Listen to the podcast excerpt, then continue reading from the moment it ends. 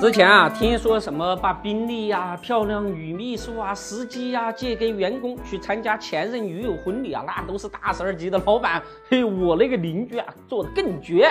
昨天啊，他把他们家三个月的小孩儿借给一位女员工去参加呀前任男友的婚礼。哎呦，这个女员工啊，就抱着他们家娃到婚礼现场，直接就走到他那个前男友的跟前说：“娃，我已经给你生下来了，我啊把他给养大，但是姓一定得跟你姓啊。”这个女员工很淡定，抱着他们家娃转身就走了。哎呦喂，就听见身后是乒乒乓乓，血雨腥风一片。这只是一个笑话啊！我们今天看一看，面对 A 股市场的血雨腥风，我们怎样才能够活下来？上海一白领买了一套房子，一年就赚了五百万。这哥们儿啊，就跑到 CCTV 上就感叹：辛辛苦苦三十年，还不如买套房呢。消息一出啊，刺激的股民是热血沸腾了，就按捺不住啊，想去炒房。可是他们很快又看到基金一哥王亚伟发的新产品，在一月份就进场了，又开始摇摆不定，到底是炒股呢，还是炒房呢？德林社的观点是：活下去才是王道。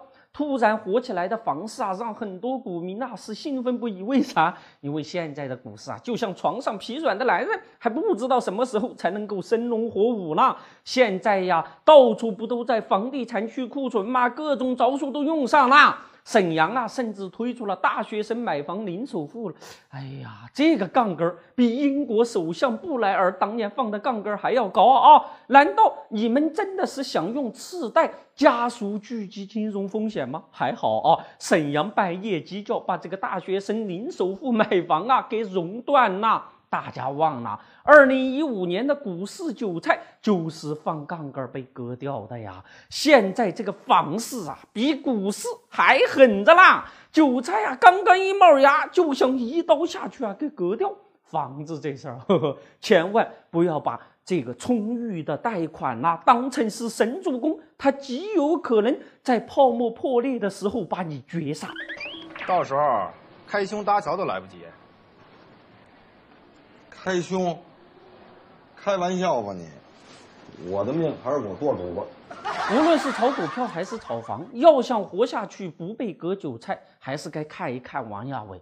王亚伟在名动江湖之前，人家还住过半地下室呢。他的办公室啊，那堆满了各地方的这种报纸啊，每天他都要研读各种跟上市公司相关的信息。经过十多年的投资积累与磨砺呀，王亚伟的排名才从靠后的默默无闻者晋升为一哥。